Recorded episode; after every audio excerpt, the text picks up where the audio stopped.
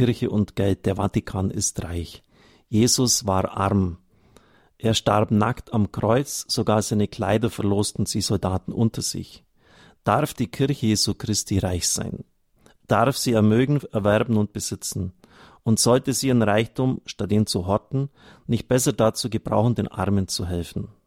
Es gehört zum Selbstverständnis der katholischen Kirche, dass sie nicht eine rein geistige Gemeinschaft ist, dass sie in dieser Welt als Gesellschaft verfasst und geordnet ist.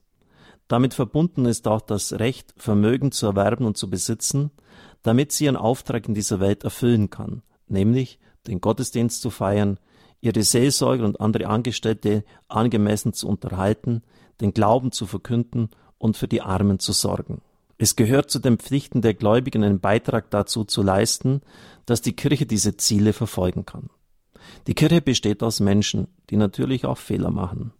Bereits der Apostel Judas, der später zum Verräter wurde und die gemeinsame Kasse der Apostel verwaltete, wird vom Evangelisten Johannes als Dieb bezeichnet. Er hat das ihm anvertraute Geld veruntreut. Missbräuche und schlechte Verwaltung des Kirchenvermögens hat es sicher zu allen Zeiten gegeben. Ich ergänze hier aber etwas korrigierend. Das ganze Mittelalter hindurch war es klar, dass unter dem Krummstab gut Leben ist. Das heißt, auch wenn diese Fürstbischöfe aus heutiger Sicht oft ihrem Auftrag nicht nachgekommen sind, indem sie eben auch Jagden und weltlichen Vergnügungen nachgegangen sind, so haben sie doch immer gewusst, dass sie für ihre Untertanen, der Bischof war ja auch Landesherr, verantwortlich sind. Und sie haben gut für sie gesorgt. Wir haben viele heilige Bischöfe, ich denke an den Bischof Ulrich von Augsburg, unserem Diözesanpatron, der nur noch mit einem Hemd bekleidet gestorben ist, weil er immer auch für die Armen gesorgt hat und bis zum letzten Taler alles ausgegeben hat. Das vergisst man sehr leicht, wenn man die Neigung in sich trägt, einzelne aufregende Dinge in den Vordergrund zu schieben, aber die Kirche ist ihrer Verpflichtung den Menschen gegenüber in der Geschichte beispielhaft nachgekommen. Ulrich Filler weiter, es ist übertrieben vom Reichtum des Vatikans zu sprechen. Der veröffentlichte Vatikanische Haushalt verzeichnete 2006 Einnahmen in Höhe von 227 Millionen Euro, Ausgaben von 225, also ein Überschuss von etwa zwei Millionen Euro. Der Vatikan konnte damit im dritten Jahr in Folge schwarze Zahlen schreiben. Übrigens der größte Ausgabenposten mit 70 Millionen, der ziemlich subventioniert werden muss, ist Radio Vatikan. Wird jetzt auch ziemlich umstrukturiert. Außerdem sind viele Objekte, die im Besitz des Vatikans sind, nur dem Schätzwert nach angelegt, ohne Gewinn zu bringen. Zum Beispiel Kunstwerke und Kirchen, die auch unterhalten werden müssen. Natürlich stehen da Kunstschätze von unvorstellbarem Wert in den Museen, in den Kirchen, die Pietà von Michelangelo, von Raphael Bilder. Aber das Problem ist, dass sie das nicht geldwert umsetzen können. Im Gegenteil, das braucht sehr viel Unterhalt. Und ich weiß, dass die Einkünfte von den Eintrittsgeldern in den Vatikanischen Museen etwa 80 Prozent der Ausgaben decken können. Also es ist keineswegs so, dass das eine Gewinnmaschine ist. Nicht im Vatikanischen Haushalt erfasst ist das Instituto per le Opere der Religione, das IOR, ein Geldinstitut, das 1887 von Papst Leo XIII. als Reaktion auf die Zerschlagung des Kirchenstaates gebildet wurde und das auf eigene Rechnung im Auftrag des Papstes arbeitet. Manche Zeitungen schätzen das Vermögen des IOR auf 5 Milliarden Euro. Das hört sich in einer großen Summe an, die man aber im Verhältnis zu den zahlreichen Aufgaben der weltweiten Kirche sehen muss. Man wird auch den Vergleich mit dem Finanzvolumen anderer Staaten heranziehen können. Wie kommt die Kirche zu diesem Geld? Ganz einfach. Als nämlich die Einung Italiens im 19. Jahrhundert stattgefunden hat, hat man den Kirchenstaat schlichtweg konfisziert.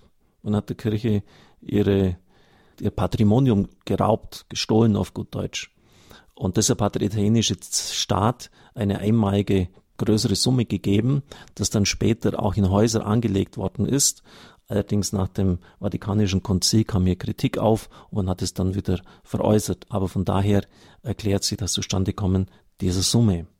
Ein großer Teil des kirchlichen Vermögens wird für die katholischen Hilfswerke, in Deutschland etwa Caritas Missio Miserium Adveniat, aufgewendet. Es gibt keine weltweite Institution, die so viele Mittel für Entwicklungsförderung und soziale Gerechtigkeit einsetzt wie die katholische Kirche. Das ist richtig, besonders die deutsche Kirche wenn ich mit den Freunden der Weltfamilie mich immer wieder treffe, hat Adveniat einen ganz guten Klang. so gut wie jede ja, Förderung, Aufbauhilfe, etwa nach Erdbeben oder zu, zu Kirchen und kirchlichen Infrastruktur, äh, die in diesen Ländern stattfindet, wird von der deutschen Kirche gefördert. Insofern ist natürlich es auch mit Sorge zu betrachten, wenn eines Tages das wegfallen sollte, weil die Kirchensteuer gestrichen wird. Da sollte man vielleicht einfach auch bedenken, dass mit diesem Geld viel Gutes getan wird. Ist die Kirche Großgrundbesitzer? Die katholische und die evangelische Kirche in Deutschland besitzen zusammen 0,45 Prozent der Gesamtfläche der alten Bundesrepublik, ohne die ehemalige DDR. Unbestritten gehört die deutsche Kirche zu den reichsten Kirchen der Welt. Die Amerikaner sind mit uns etwa gleich auf. Sie ist in diesem Punkt ein Spiegelbild der Gesellschaft. Wir leben in einem der reichsten Länder dieser Erde. Eine Besonderheit unserer Kirche ist das System der Kirchensteuer. Sie ist an die Lohn- bzw. Einkommensteuer gebunden und beträgt in der Regel neun Prozent der Steuerschuld. Wenn Sie übrigens den Zehnten zahlen von Ihrem Nettoeinkommen, das ja von der Bibel erwartet wird, das ist im Neuen Testament nicht außer Kraft gesetzt worden, ist das ungefähr das Dreifache der Kirchensteuer. Also sind Sie mit der Kirchensteuer noch gut bedient. Dies führt dazu, dass nur circa 35 Prozent der Kirchenmitglieder überhaupt Kirchensteuer bezahlen müssen. Alle anderen sind Kinder, Geringverdienende oder Bezieher von Alleineinkommen. Die Kirchensteuer ist aber nicht so etwas wie ein Geschenk des Staates, sondern nur eine Teilentschädigung für großes Unrecht, das der Kirche in der Vergangenheit zugefügt worden ist. Im Jahr 1803 wurde durch den Reichsdeputationshauptschluss das geistliche Fürstentum und die Fürstenbistümer aufgehoben das Kirchenland enteignet und der Besitz der Kirche eingezogen. Damit wurden dann die weltlichen Fürsten entschädigt, die auf ihre linksrheinischen Besitzungen an Frankreich verzichten mussten, die sie an Frankreich verloren hatten. Der preußische Staat war damals mit einem Schlag um etwa 100 Millionen Goldtaler reicher. Die Kirche stand vor dem völligen Ruin. Es hat lange, sehr lange gebraucht, bis sich die Kirche von diesem Schlag wieder erholt hat. Etwa ein Drittel des bayerischen Staatsforstwaldes ich glaube sogar noch mehr, aber mindestens ein Drittel war Eigentum der katholischen Kirche, das schlichtweg gestohlen worden ist. Die Kirche hat es ja nicht unrechtmäßig erworben, das haben Menschen ihr geschenkt oder sie hat es gekauft. Um wenigstens einen kleinen Ausgleich zu schaffen, verschafften sich, verpflichteten sich die weltlichen Landesherren, einige der für die Seelsorge erforderlichen Mittel von sich aus bereitzustellen. Später hat der preußische Staat sein eigenes Steuerrecht auf die Kirche übertragen. Seit der Weimarer Verfassung von 1919 ist diese Rückzahlung verfassungsmäßig garantiert und wurde auch im Grundgesetz der Bundesrepublik Deutschland verankert. Die Bundesländer behalten für ihren Verwaltungsaufwand zwei Prozent in Bayern bis 4,5 Prozent im Saarland der Kirchensteuer ein. Das waren 1996 250 Millionen Euro.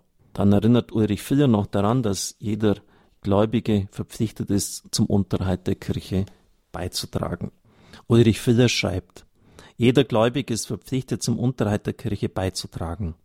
In Deutschland hat die Kirche diese Verpflichtung mit dem System der Kirchensteuer verbunden. Das hat verschiedene Vorteile. Die Kirche ist unabhängig von wenigen finanzstarken Einzelspendern und kann verlässlich verschiedene soziale Leistungen für die Gesellschaft erbringen, für die sonst der Staat allein aufkommen müsste. Ich erinnere mich an einen Film schon vor längerer Zeit, bei dem eine sehr vermögende reiche Frau dem Pfarrer einer Kirche, wo keine Kirchensteuer vorhanden ist, gesagt hat, sie wird viel Geld geben, aber sie wollte unbedingt, dass eine Heiligenfigur oder eine Engelstatue geschnitzt wird mit dem Gesicht ihres verstorbenen Mannes. Das ist jetzt ein bisschen äh, amüsant, aber es zeigt auch, in welche Lage man dann kommen kann, wenn man von einzelnen Leuten abhängig ist. Weil der Priester hat das Geld dringend gebraucht damals für die Renovierung der Kirche, aber es ist natürlich schwierig, dann diesen Wunsch zu erfüllen wird dann, und, und sozusagen schon die Kanonisation vorzunehmen, die Heiligsprechung. Es gibt in der katholischen Kirche viele verschiedene Formen der Berufung.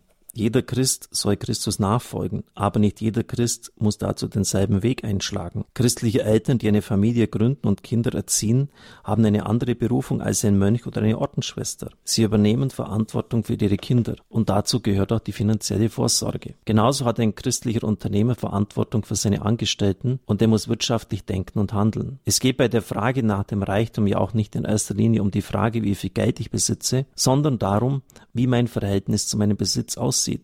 Denn wo dein Schatz ist, da ist auch dein Herz. Das ist ein Zitat aus dem Evangelium. Alle Christen sind aufgerufen, ihr Herz nicht an materielle Güter zu hängen, sondern Jesus Christus allen anderen vorzuziehen. Jesus weiß, dass materieller Reichtum ein Hindernis für den Glauben sein kann. Deshalb sagt er, eher geht ein Kamel durch ein Nadelöhr, als dass ein Reicher in das Reich Gottes gelangt. Es gibt Christen, die in besonderer Weise der Lebensform Jesu nachfolgen wollen und freiwillig in Armut leben. Armut, Ehelosigkeit und Gehorsam nennt man die evangelischen Räte. Eine Lebensweise, die Christus eng folgen und das ganze Leben nach ihm ausrichten will. Wer diese Lebensform öffentlich gelobt, gehört zum Stand des gottgeweihten Lebens.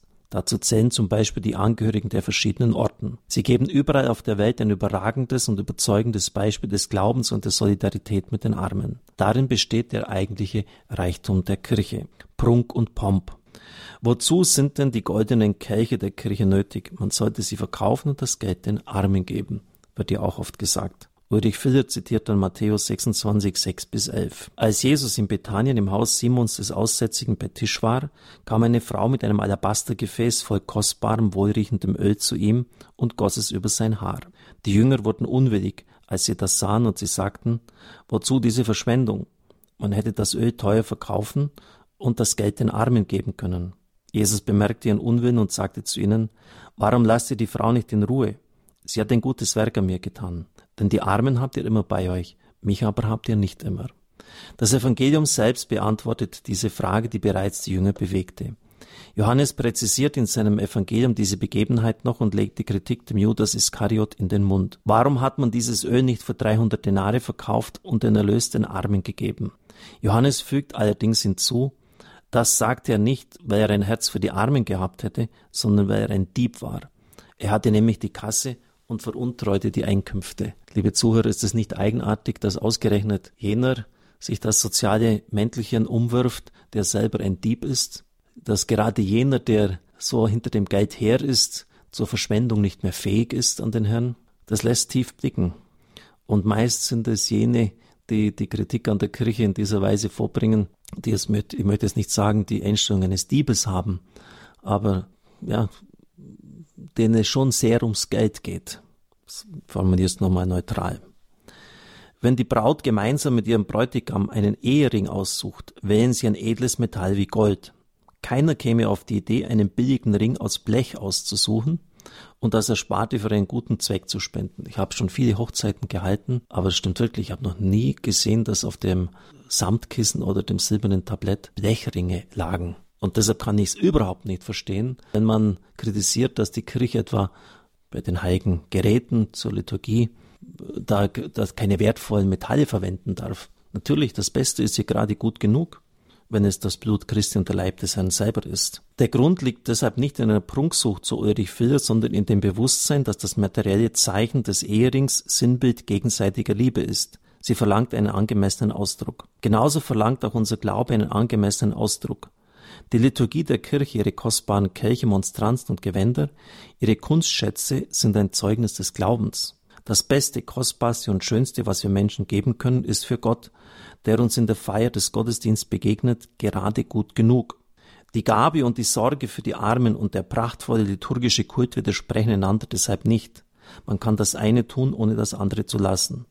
Wer an Gott glaubt, der möchte seinem Glauben auch einen Ausdruck verleihen und einen Teil dazu beitragen, dass Gott verehrt wird.